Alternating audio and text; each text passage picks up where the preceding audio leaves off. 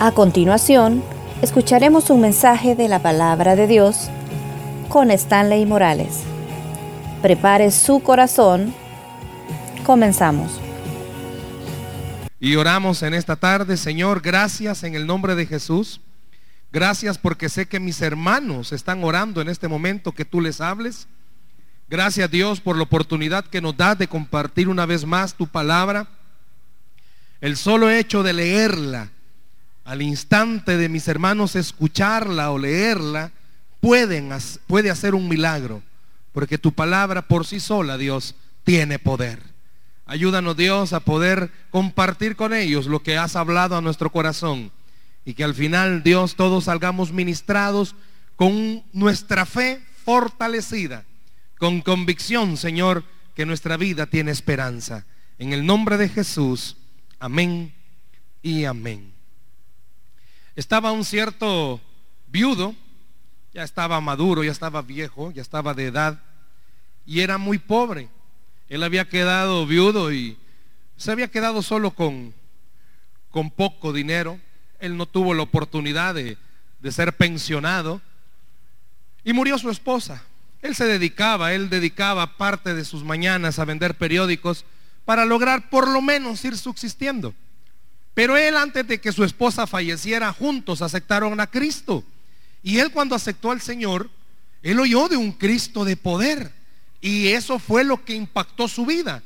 El poder que Dios había escuchado que Dios tiene. A lo largo de su vida, cuando su esposa aún vivía, ellos pudieron comprobar muchísimas veces esa fidelidad de Dios. Y este señor, este viudo, sabía muy bien en qué Dios había confiado. Pero su esposa muere, la pobreza cada día era más grande para él, pero él seguía confiando en Dios. Él seguía teniendo fe en Dios.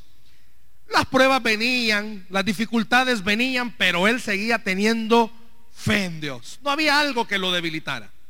En cierta ocasión, este anciano entra a un bar a vender periódicos un bar donde él antes de ser cristiano entraba muchas veces. Y justo esa mañana, ese día que él entra, habían unos amigos que él tenía de beba, así llamarles, que estaban ahí. Y él, pues él entró a vender periódicos. Cuando lo vieron sus amigos, comenzaron a, a invitarlo a tomarse una cerveza. Y le dijeron, venite, hombre, echate una. Y él, muy convincente, ¿verdad? De lo que él creía, le dijo, no, no, gracias. Y él seguía, periódico, periódico. Y sus amigos no lo dejaron, lo siguieron llamando y le dijeron, no, no, no, vení, hagamos algo. Porque ellos sabían la pobreza que él tenía. Te vamos a dar 20 dólares si vos te echas esta cerveza. Y él, no, gracias. Yo solo quiero vender mis periódicos. Pues uno de sus compañeros, ya debido a los tragos de, estos amigos que él tenía, se levantó enojado y le dijo, ¿cómo es eso que no vas a querer tomarte una cerveza? Pues si no te la tomas, por lo menos te la vas a llevar. Y se la echó encima. Y él humillado, ¿verdad? Porque los que eran sus amigos habían hecho eso. Pero él se quedó sereno pero por dentro comenzó a decir,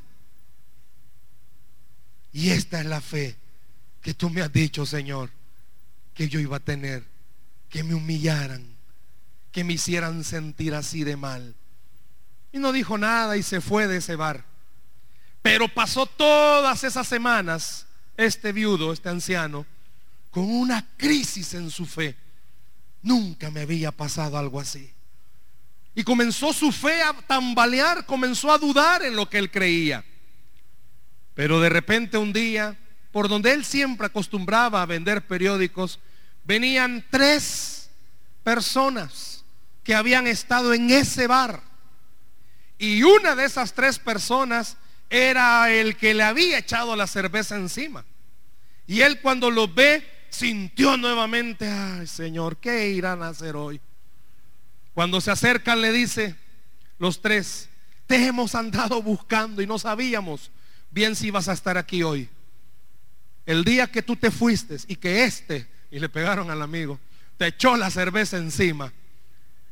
Tú nos demostraste algo. Entre todos recogimos un dinero y queremos dártelo. Pero queremos conocer de esa fe que tú tienes. Porque nos ha impactado el corazón. Y este Señor les dijo, saben que han sido unas semanas duras de crisis en mi fe de lo que yo creo. Pero esta mañana Dios me ha enseñado que mientras yo más dudo, Él sigue cumpliendo sus promesas sobre mi vida. Que en cuanto más dudo, Él sí va a seguir cumpliendo lo que me ha prometido. Permítame compartirle en esta tarde este mensaje, crisis de fe. Crisis de fe. Vaya conmigo a la Biblia, por favor, a la carta a los Hebreos, carta a los Hebreos, capítulo 11, verso 1. Crisis de fe. Yo no sé cuántos en algún momento se han sentido así, con una crisis de fe. Y vamos a ver en esta tarde a qué se refiere esta, esta frase, esta palabra crisis de fe. Hebreos capítulo 11, verso 1. Si no anda Biblia, aunque sería muy bueno que siempre anduviera, en las pantallas se está proyectando. Vamos a ver algunos pasajes, va a ser importante que los busquemos juntos y veamos esos ejemplos en la escritura. Hebreos capítulo 11, verso 1. Crisis de fe. ¿Lo tenemos? ¿Lo tenemos? Amén. Dice Hebreos capítulo 11, verso 1. Es pues la fe, la certeza de lo que se espera, la convicción de lo que no se ve. Si yo le pregunto en esta tarde, o si alguien viene y le pregunta a usted, hermano, amigo, ¿qué es la fe? ¿Qué es fe?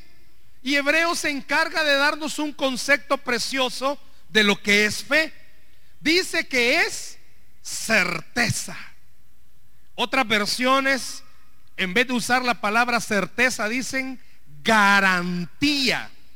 Otra versión, prueba de que va a suceder algo. El escritor a los hebreos se encargó de dejarnos bien claro que la fe es certeza, seguridad, convicción, garantía, prueba de que algo va a suceder. El escritor dejó también entredicho que esto es un regalo que Dios nos da, que la fe es algo que no se basa en experiencias o en observación, no es en lo que usted ve. La fe no es que usted esté seguro porque ve. La fe es que está seguro aunque no vea.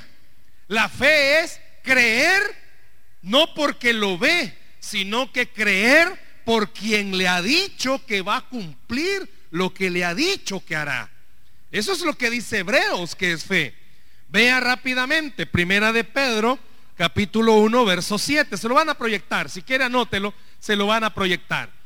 Si ya el escritor de Hebreos nos dijo que fe es la certeza de lo que se espere, la convicción de lo que no se ve, también el Señor, también Dios se encargó de dejarnos claro algo. Vea lo que está diciendo Pedro. Pedro aclara algo sobre esa fe para que sometida a prueba, ¿el qué hermanos? Vuestra fe. Fíjese cómo comienza ese versículo. Para que sometida a qué hermanos? A prueba. Esa fe, mucho más preciosa que el oro, el cual, aunque perecedero, se prueba con qué? Con fuego, sea hallada en alabanza, gloria y honra cuando sea manifestado Jesucristo. Hebreos dice que la fe es creer que Dios va a hacer algo. Pero también Dios se encargó de dejarnos claro esto. Esa fe que usted tiene tiene que ser probada. ¿Cómo tiene que ser esa fe? Probada. Dios le está diciendo, ten fe que lo voy a hacer. Pero también le dice, voy a probar esa fe que tú vas a tener. Van a haber momentos en los que tu fe se va a poner a prueba. Justo en este momento, si yo le pregunto, ¿cuántos pueden ya identificar si su fe está siendo probada o no? ¿O cuántas veces su fe ha sido probada y en qué áreas ha sido probada su fe? Por eso el mensaje de esta tarde se llama crisis de fe. Porque muchos, o por quizás mejor dicho, todos los cristianos, como nuestra fe es probada, comenzamos a tener estas crisis. Pero ¿qué es una crisis de fe? Ya sabemos que la fe, ya sabemos que la fe va a ser probada, pero ¿qué es una crisis de fe? Si usted busca en un diccionario común o un diccionario teológico, dicen lo mismo, que una crisis de fe es un término comúnmente aplicado a ciertos periodos donde las personas dudan de lo que creen. ¿Escuchó? Ciertos periodos donde las personas dudan de lo que creen. Y aquí es donde deberíamos de abrir nuestro corazón. Habrán cristianos que no dudan. ¿Sabía usted que todos los cristianos dudamos? Si para el cristiano, siendo honesto, y escuche bien esto, por favor, que tiene pisto, que tiene salud, que no tiene problemas familiares, no tiene problemas en su matrimonio, ni con hijos, no tiene problemas de trabajo. Es decir, ¿habrá algún cristiano 100% libre de problemas? Creo que no. Por lo tanto, como no hay ni un cristiano 100% libre de problemas, todos dudamos en algún momento. Si es fácil cuando viene el familiar y le dice, no te preocupes, porque sabe que el familiar tiene pisto, porque sabe que lo va a sacar. Se quedó sin carro porque se le arruinó y usted sabe que tiene un pariente que tiene tres carros. Si es fácil hablarle y decirle, no, no te preocupes, ven y. Ay, si yo tenía fe. No, si usted ya sabía que el pariente lo iba a dar pero no tiene ni parientes con pisto y no tiene parientes con carro, no comienza a dudar, bueno Dios, ¿y cómo fue esto? Si vos me regalaste este carro, vos me diste este trabajo, vos me diste este hombre y me salió chueco, vos me diste esto, vos me diste la salud y de repente ya no la tengo. Yo no sé cuántos esta tarde estarán en un estado en el cual dos semanas padecen de alguna enfermedad, dos semanas súper bien Dios ya hizo el milagro. ¡Wow! Y a la tercera semana comenzaron los achaques otra vez. No comienza a dudar. No comienza a decir, bueno, y Dios está jugando conmigo. ¿Cómo es eso? Veo una semana cambios y a la semana siguiente los cambios desaparecen. Todos entramos en periodos de crisis. Quiero que vea tres ejemplos bíblicos de personajes que entraron en esta crisis de fe. Vámonos a números, se lo van a proyectar, pero búsquelo conmigo. Números capítulo 20, versos del 1 al 5. Números capítulo 20, versos del 1 al 5. Números capítulo 20, versos del 1 al 5. Se lo van a proyectar en la pantalla. Vea qué está pasando. Vea qué sucede en este ejemplo de números. Vea lo que está aconteciendo. Llegaron los hijos de Israel. ¿Está conmigo? Amén. Llegaron los hijos de Israel, toda la congregación al desierto de Sin en el mes primero y acampó el pueblo en Cádiz y allí murió María y allí fue sepultada. ¿Y por qué, por qué dice? Porque no había qué? Y porque no había agua para la congregación, se juntaron contra Moisés y Aarón. Y habló el pueblo contra Moisés diciendo, ¿qué dijeron iglesia? Ojalá nos hubiéramos muerto cuando perecieron nuestros hermanos delante de Jehová. Y viendo a Moisés y Aarón, ¿por qué hiciste venir la congregación de Jehová a este desierto para que muramos aquí nosotros y nuestras bestias? ¿Y por qué nos has hecho subir de Egipto para traernos a este mal lugar? No es lugar de cementera, de higueras, de viñas, ni de granadas, ni aún de agua para beber. Piense esto. Usted y yo conocemos la historia.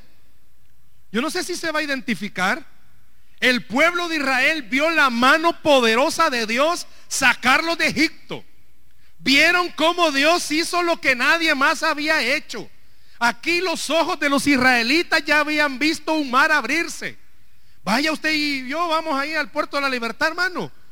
Y aunque pasemos una semana en ayuno y en oración y vámonos y digamos, Señor, abre este mar. Más fácil que el mar se lo lleve que se abra. El pueblo de Israel ya había visto ese mar abrirse. El pueblo de Israel había visto milagros. Usted y yo hemos visto milagros. Amén. ¿A cuántos Dios les ha hecho un milagro? Ya hemos visto milagros. Decía el pastor Juan Carlos, provisión sorprendente. ¿A cuánto Dios no nos ha sacado de líos? Pues no tenemos dinero y Dios lo ha proveído. A alguien que menos esperamos. Mira, el Señor me puso darte esto. Y uno hasta se queda sorprendido porque de quien menos se lo esperaba. Dios ya ha hecho milagros. Dios ya le dijo, Dios ya hizo en el trabajo, no vendió nada, ya viene fin de mes y tiene que pagar y usted, Señor, yo no voy a poder pagar y ¡pum! De repente aparece la bendición. ¡Wow! ¡Qué bueno es el Señor! Pues el pueblo de Israel igual. Y fíjese esta parte que acabamos de leer. En este capítulo 20 comienza la transición, el cambio de la generación nueva con la generación que ya había muerto. Por eso ellos dijeron, Mejor nos hubiéramos muerto con nuestros padres. Hubiéramos estado mejor allá muertos que aquí aguantando. Una de las limitantes que más tuvo el pueblo de Israel fue agua. Les faltó agua. Y así está en este verso diciéndolo. No había agua.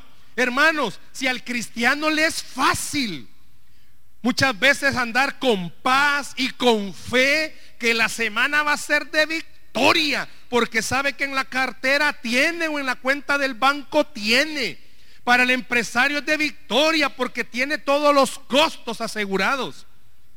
Pero cuando comienza a faltar su seguridad en lo que ve, comienza a dudar que Dios lo vaya a hacer. Esta partecita de números nos demuestra. El pueblo, cuando no había agua, comenzaron a quejarse. Y comenzaron a decir, no, mejor nos hubiera servido morir. Fíjese esto, por favor.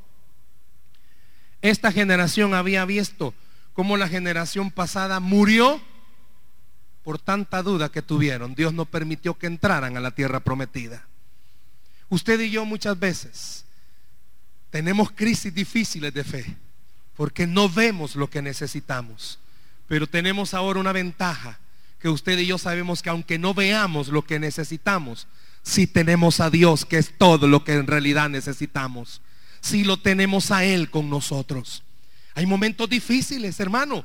Usted necesita pagar, mañana comenzamos mes y necesita pagar y no tiene dinero. Pues esta noche quiero recordarle algo. Usted no camina por vista, usted no camina por lo que ve. Dios quiere recordarle en esta noche, usted camina confiado en que Dios sí hará lo que va prometido que hará.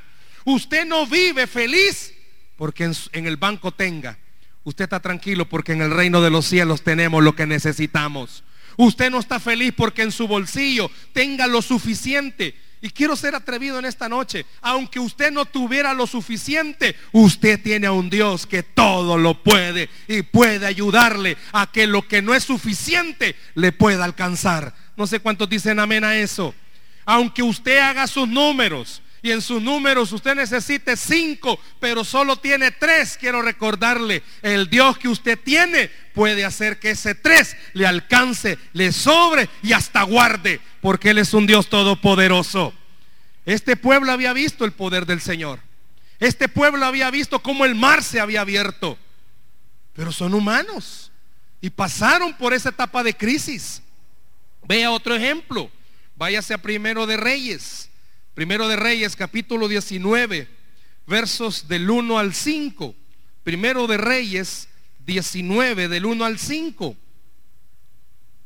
Primero de Reyes 19, del 1 al 5. Aquí se lo están proyectando también en la pantalla. ¿Lo tenemos? Amén. Dice del versículo 1 al 5, Acab dijo, dio a Jezabel la nueva de todo lo que Elías había hecho y de cómo había matado a espada a todos los profetas. Entonces envió Jezabel a Elías un mensajero diciendo, así me hagan los dioses y aún me añadan, si mañana a estas horas yo no he puesto tu persona como la de uno de ellos. Viendo pues el peligro, se levantó y se fue para salvar su vida y vino a Berseba, que está en Judá y dejó allí a su criado. Y él se fue por el desierto un día de camino y vino y se sentó debajo de un enebro y deseando morir se dijo, basta ya, oh Jehová, quítame la vida, pues no soy yo mejor que mis padres. Y echándose debajo del enebro se quedó dormido. Y aquí luego un ángel le tocó y le dijo, levántate, come.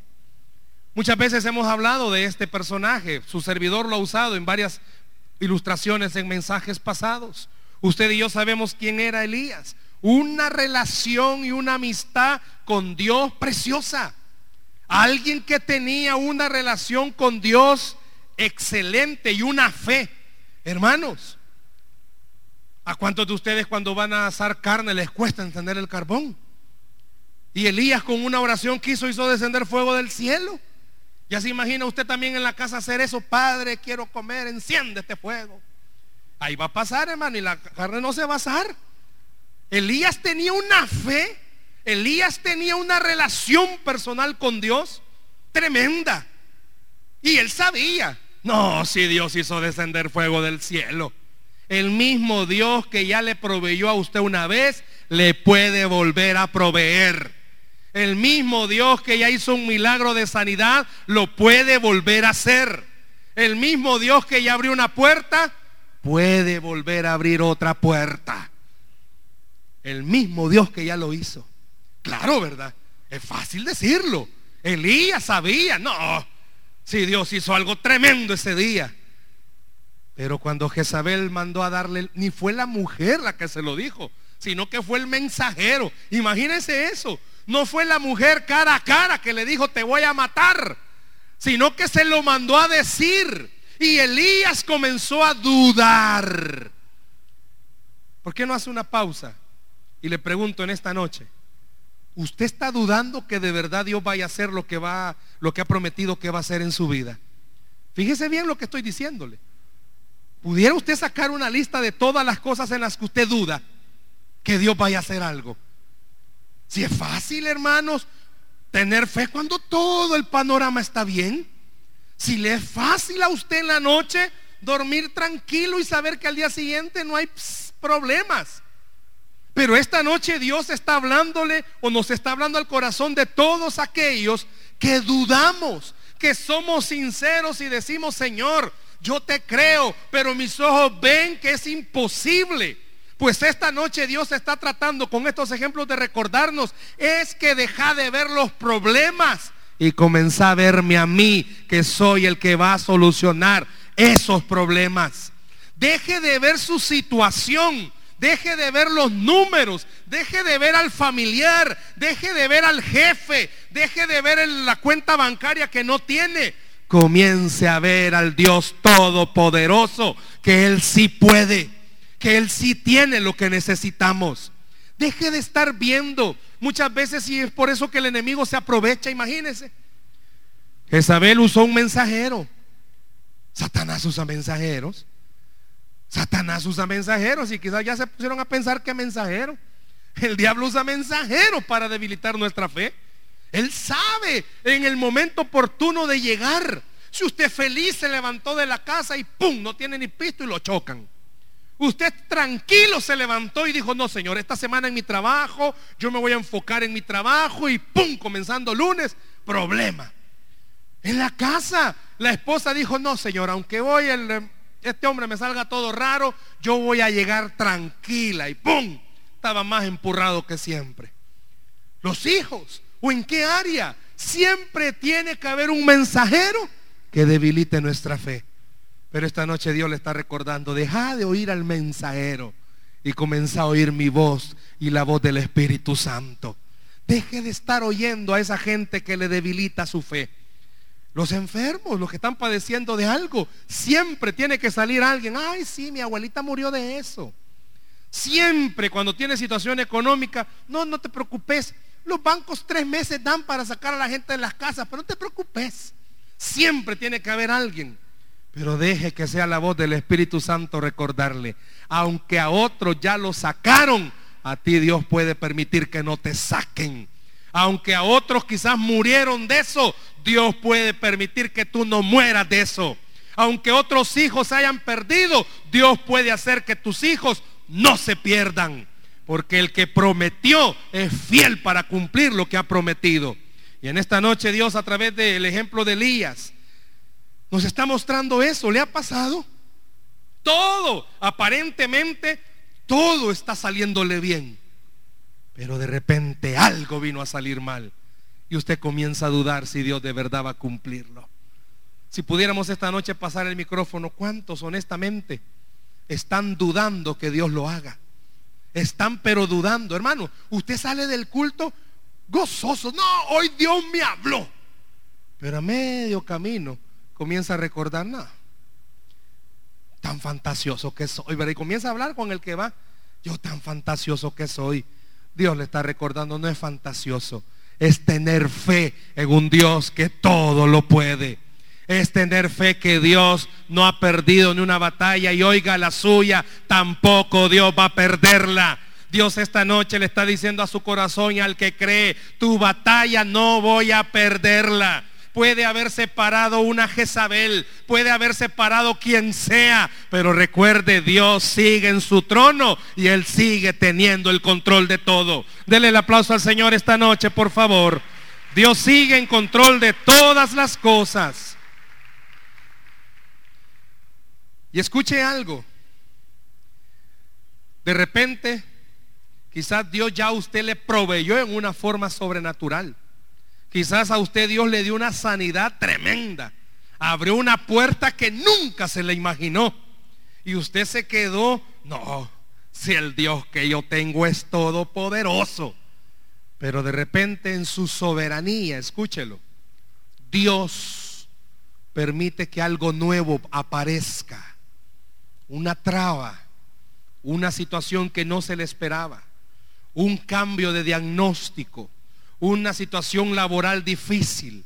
Dios en su soberanía lo permitió para muchas razones, pero la principal para recordarle, en ese momento de duda es cuando más debería usted de permitir dejar que el Dios Todopoderoso actúe. Vea otro ejemplo conmigo en el Evangelio de Juan. Váyase rápido conmigo al Evangelio de Juan, capítulo 21. Evangelio de Juan, capítulo 21. Estamos hablando de ejemplos de personajes de la Biblia que pasaron por etapas de crisis de fe. Juan, capítulo 21, verso 3. Ahí también se lo están proyectando. Simón Pedro les dijo, voy a pescar. Entonces le dijeron, vamos nosotros también contigo. Fueron y entraron en una barca y aquella noche no pescaron nada. Si pudiéramos en esta noche dar un premio aquel que nos mencione los, el nombre de los doce discípulos, bueno, en esta etapa ya once discípulos, ya Judas ya se había ahorcado, de los once discípulos que estaban vivos. Y comenzamos a ver lo que cada uno de estos discípulos vio. Hermanos, si hablar de los discípulos es hablar de los que caminaron con Jesús. Yo no sé cuántos de ustedes han visto, y si alguien lo ha visto, levánteme la mano para poder ver. ¿Cuántos de ustedes han visto que a un manco le salga mano? ¿Alguien de ustedes lo ha visto? A alguien que no tiene pie le salga pie. Los discípulos lo vieron. Los discípulos, ¿cuántos de ustedes, hermanos, han ido a un lugar donde está un muerto y alguien oró y resucitó? Los discípulos vieron. Los discípulos vieron maravillas. Los discípulos vieron cosas que ningún ojo ha vuelto a ver. Ellos vieron cómo de repente el Señor con, ahí sí me equivoco a veces en esa fracción, si eran dos peces y cinco panes o cinco peces y dos panes. Pero usted me entiende. Que de repente el Señor los levanta y los multiplica para alimentar a más de cinco mil personas. Los discípulos pudieron ver un ejemplo, pero viene Pedro y agarra la espada y le corta la oreja a Malco y viene el Señor y le ora por esa orejita y vuelve a salir esa orejita. ¿Cuántos de ustedes han visto algo así? Si medio nos cortamos el dedo y aunque ore hermano, ese volado no va a pasar. ¿Cuántos de nosotros hemos visto cosas así? No las hemos visto. Y los discípulos lo vieron. Tremendo. Pero también vieron algo. A ese mismo Cristo crucificado en una cruz. Y a ese mismo Cristo siendo bajado de la cruz. Y a ese mismo Cristo ser metido a una, a una tumba. ¿Qué estoy diciendo con estas frases? Que los mismos que vieron el milagro comenzaron a dudar si de verdad iba a resucitar.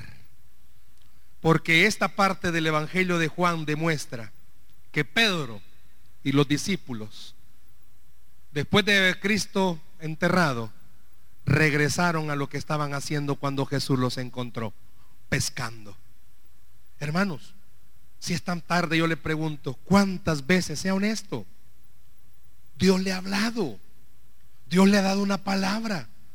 Quizás alguien oró por usted que ni sabía quién era usted. Y vino el hermanito o la hermanita y oró y le dijo las palabras justas que usted estaba esperando. Quizás alguien en el trabajo, usted ni sabía que era cristiano, se acercó y le dijo una palabra justa de lo que usted estaba pasando. Yo creo que más de alguno hemos tenido esa experiencia. Y cuando nos dan esa palabra, wow, aquí está Dios. Pero ¿cuántos que hemos recibido esa palabra y hemos dicho, aquí está Dios? Las cosas, los problemas, la economía, la salud, ha empeorado en vez de mejorar. Y hemos comenzado a dudar. Y hemos comenzado a decirle, no, Señor, quizás nunca va a cambiar esta persona. No, yo soy el fantasioso. Yo he perdido mi tiempo, tres, cuatro, siete, nueve años, esperando y nunca va a cambiar las cosas. No, y le pregunta, hermano, ¿y cómo estás con su problema? ¿Sigue orando? No, hermano, ya no. Ya entendí. Dios no quiere hacer nada ahí. Cuando Dios ni siquiera le ha dicho que no va a hacer nada ahí. Porque su crisis de fe le está haciendo creer que Dios no va a hacer algo ahí. Pero esta noche Dios le está diciendo a todos aquellos que en algún momento han dicho, no, Dios no va a hacer nada ahí. Yo no me he olvidado de la promesa que te he dado. Y soy fiel para cumplirla, dice el Señor. Dios cuando estábamos haciendo este mensaje puso en mi corazón decirle eso. Van a haber muchas personas, Stanley me dijo, que han dicho, no, mejor estoy orando por otra cosa, porque por eso ya no oro. Pues decirles que sigan orando, porque yo no soy hijo de hombre para mentir, ni hombre para arrepentirme de lo que he dicho. Lo que Dios le ha prometido, Dios lo va a hacer. Denle el aplauso a Cristo esta noche. Usted entra a la iglesia o entra a un lugar, wow, aquí está Dios. Y entra a su casa, aquí no está Dios. O entra a su trabajo, aquí ya se fue el Señor. Porque en la iglesia es donde siente paz. Si en los momentos de los cantos, de la oración, de la prédica, usted dice, no, si aquí está el Señor. Pero mañana lunes, bueno, mañana es asueto, pero cuando usted va a su trabajo y ve a su jefe, no, ahí está el diablo, aquí no está el Señor. O cuando llega a su casa y la esposa que ora por el esposo y ve que el esposo está peor que siempre. No, aquí el diablo gobierna. No, yo creo que el Señor me ha, se equivocó de señal, no era para mí. No, si era para usted, porque Dios es todopoderoso. El mundo dice, árbol que crece torcido, jamás endereza. Pero la Biblia Lucas 1.37 dice, porque nada hay imposible para Dios. Y aún lo que está más torcido, yo le estoy hablando de un Cristo que Él puede enderezar lo que se ha torcido. Y no importa cuánto tiempo tenga, no importa cuántos años tenga, Dios puede cambiar a las personas. Y oiga, estos ejemplos que le he mencionado ratifican que crisis de fe es una etapa de duda. Pero escuche, por favor, para Dios una crisis de fe es una invitación que le está haciendo a usted y me está haciendo a mí a unirme a Él para verlo a Él hacer los milagros. ¿Escuchó? Una crisis de fe para usted y para mí es dudar, pero una crisis de fe para Dios es invitarnos. Venga, usted que ha dudado que puedo hacerlo, venga, dice Dios. Quiero que juntos veas lo que yo voy a hacer donde tú crees que no va a pasar nada. El que está enfermo esta noche y está en una crisis, Dios le está diciendo, vení, mira cómo cuando más dolor has tenido, vas a dar testimonio que el Dios Todopoderoso sana. Al que tiene una situación económica difícil, Dios le está diciendo, vení, mira cómo sin dinero vas a comprar y vas a vivir, porque soy el Dios que todo lo puede. Aquellos que tienen problemas en su hogar, Dios le está diciendo, vení. A partir de hoy comenzá a ver que donde más pleitos y contiendas habían, déjame a mí obrar y te vas a dar cuenta cómo la paz que sobrepasa todo entendimiento comienza a gobernar tu vida. La crisis de fe para Dios es una invitación a los humanos de decirle, hey, vengan, yo sí cumplo lo que prometo. Vengan a ver cómo levanto al enfermo. Vengan a ver cómo le proveo al que no tiene. Vengan a ver cómo abro puertas. Vengan a ver cómo cambio corazones. Pero sobre todo vengan a ver que sigo siendo Dios y sigo haciendo milagros el día de hoy. ¿Cuántos pueden darle la gloria al Señor en esta noche? Diga algo conmigo. Denle el aplauso al Señor si se lo va a dar. Diga algo conmigo, pero dígalo fuerte. Mis ojos no, pero dígalo con fe. Mis ojos no ven, pero mi corazón sí cree. ¿Sabe que eso es la crisis de fe? Ya deje de ver y comience a creer en su corazón. Una crisis de fe es un momento crucial donde usted tiene que tomar una decisión o tiene que tomar ciertas decisiones. Y escuche qué decisiones tiene que tomar. Si va a creer que lo que Dios dice es verdad. Usted tiene que decidir. Aún viendo el problema. En una crisis usted tiene que decidir. No, si es verdad lo que Dios está diciendo. Y me encantaría ser específico en sus problemas. Y que Dios lo está retando y le está diciendo, mira, que cuando no tengas pisto, crisis de fe es creer que yo te he dicho, mi mano te sostendrá y comerás y te saciarás. También una crisis de fe es tomar una decisión. Si va a continuar en sus fuerzas o va a dejar que Dios cumpla su propósito. Una crisis de fe es decir, no, tiene razón, Señor, ya no voy a ser yo. Ya no voy a meter mi mano. Ya no me voy a quejar. Ya no voy a decir Dios se ha olvidado de mí. Ya no voy a decir es que esto es por gusto. Deje que Dios cumpla sus propósitos. Una crisis de fe es también entender que tengo que caminar en las promesas que Dios me ha dado. Cuando más en la enfermedad aparezca, camina en la promesa. En la cruz del Calvario hemos sido sanados. Jehová es mi proveedor. El canto que entonábamos decía esto, Jehová Jiré es quien provee. Jehová Nisi es el que pelea por mí. Jehová Shalom, mi príncipe de paz. Esas son las promesas que Dios ha dado. Yo sé que es difícil, hermanos. Y le estoy hablando en propiedad. Recuerdo cuando el principio del ministerio, ya una ocasión lo he mencionado, pero aplica a esto que estoy hablando. Yo decidí oír la voz de Dios y creerle que Él me estaba diciendo que iba a ser pastor. Y decidí creer que iba a estudiar. Y decidí meterme al bíblico a estudiar. Yo estaba en la universidad y estaba bien. Solo eso hacía. Y de repente comencé a escuchar el llamado de Dios, comencé a estudiar para el ministerio. Y yo vi cosas preciosas de Dios para mi vida. Pero ya comenzando el ministerio, no tenía a veces semanas para transportarme. Ya se lo he contado en más de alguna ocasión. En aquellos entonces todavía Don Dólar no había aparecido y estaba Don Colón vivo todavía. ¿Y se acuerdan ustedes de las monedas de 25? Pues comencé a, yo, siempre he tenido el hábito de, ahorrar. Y yo guardaba las monedas de 25. Pues esa semana o, iba al lugar donde estábamos trabajando, que era un sulután, levantando una obra, o me daba por vencido de creer que pues sí, Dios no iba a hacer nada en mis finanzas.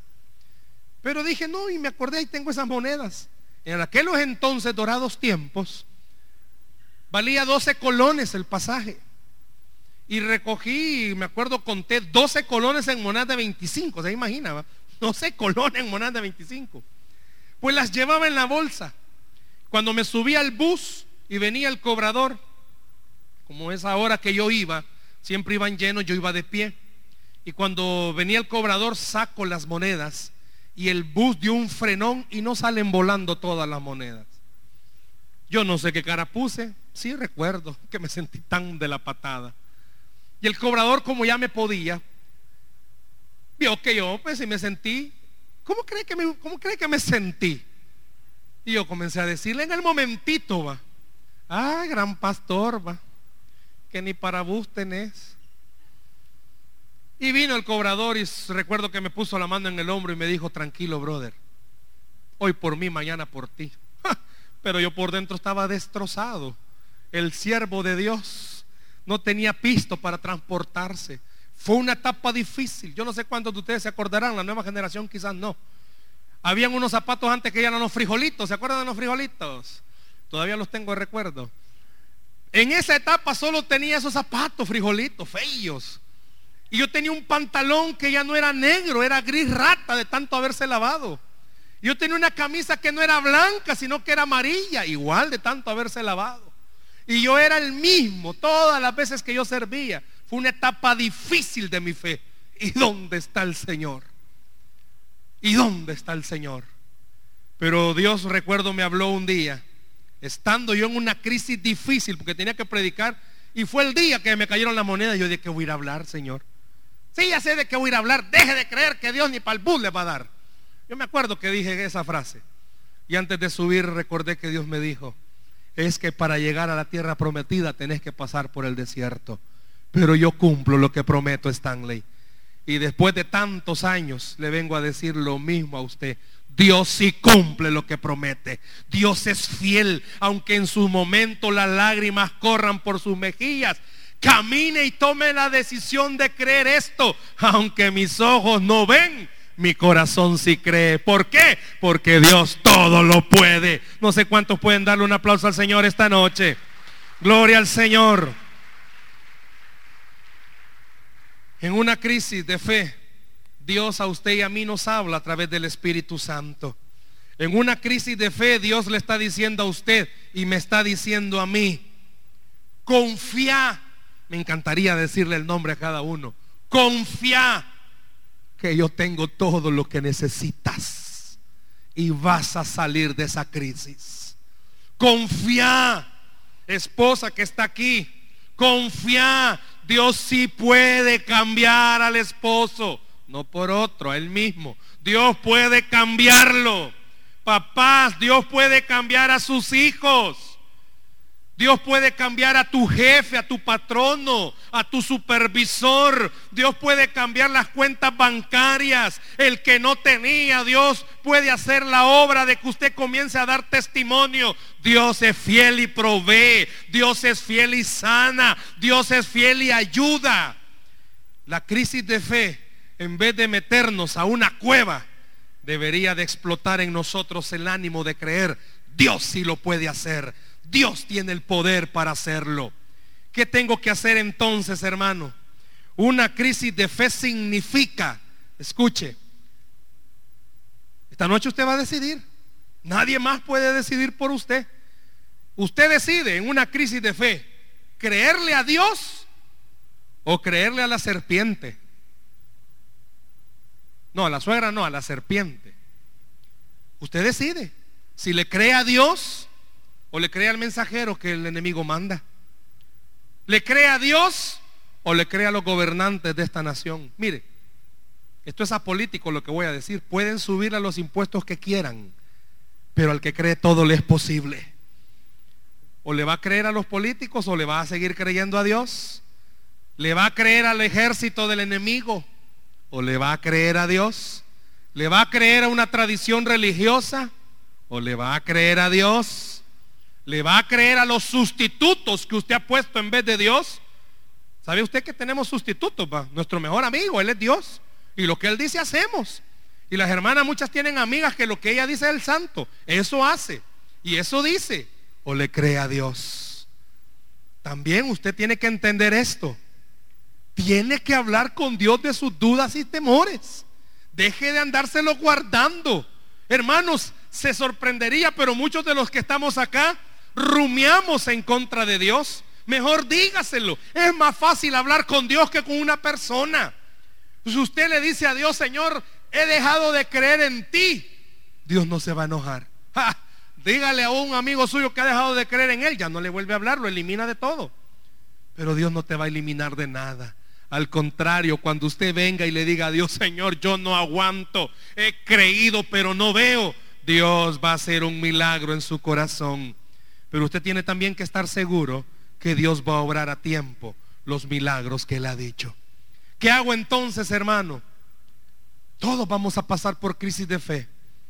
Yo le quiero invitar, si usted se pone estos tres ejemplos que le mencioné, todos hacían algo, se inclinaban y comenzaban a orar y buscar el rostro de Dios. Dice que Moisés cuando el pueblo se la golpeó, él se inclinó y comenzó a buscar a Dios. Ore, tome en serio, hermanos, esta hoja de los versículos devocionales que le damos. Busque al Señor. Necesita usted orar. No tome a la ligera cuando viene a la iglesia en el momento de la intercesión. Ore. Dios puede hablarle. Dios puede a través de la oración ministrar su corazón. Pero hágalo de verdad. Venga a las vigilias. Ayune. Oiga música cristiana. Eso ayuda al corazón a que creamos. Cambie la guapachosa y la romántica. Pásese a radios cristianas. Deje de oír a la globo, aunque ella parezca un dique que es cristiano. Oiga cristianas. Oiga la música de Dios. Eso le va a ayudar a su corazón. Vi que muchos se rieron cuando les dije la de la globo. Y aquí ya veo que oyen varios a la globo. Ore, hermanos. Busque del Señor. Número dos, lea.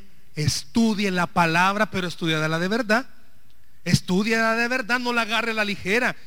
¿Cuántos de ustedes la Biblia solo la abren los domingos? Es más, ni los domingos la abren, porque como aquí proyectamos. Abra la Biblia, hermano, léala, tome ese tiempo devocional, vaya a un grupo, busque un padrino, busque alguien con quien hablar. Haga estas tres cosas y usted va a entender que Dios sigue teniendo el control. Una crisis de fe para usted puede seguir siendo una etapa de duda pero si esta noche ha entendido el mensaje, va a ser una etapa en la cual usted va a escuchar la voz de Dios decirle, vení, mira cómo hago los milagros. La Biblia dice que al que cree, todo le es posible. Démosle un aplauso al Señor, por favor, esta noche.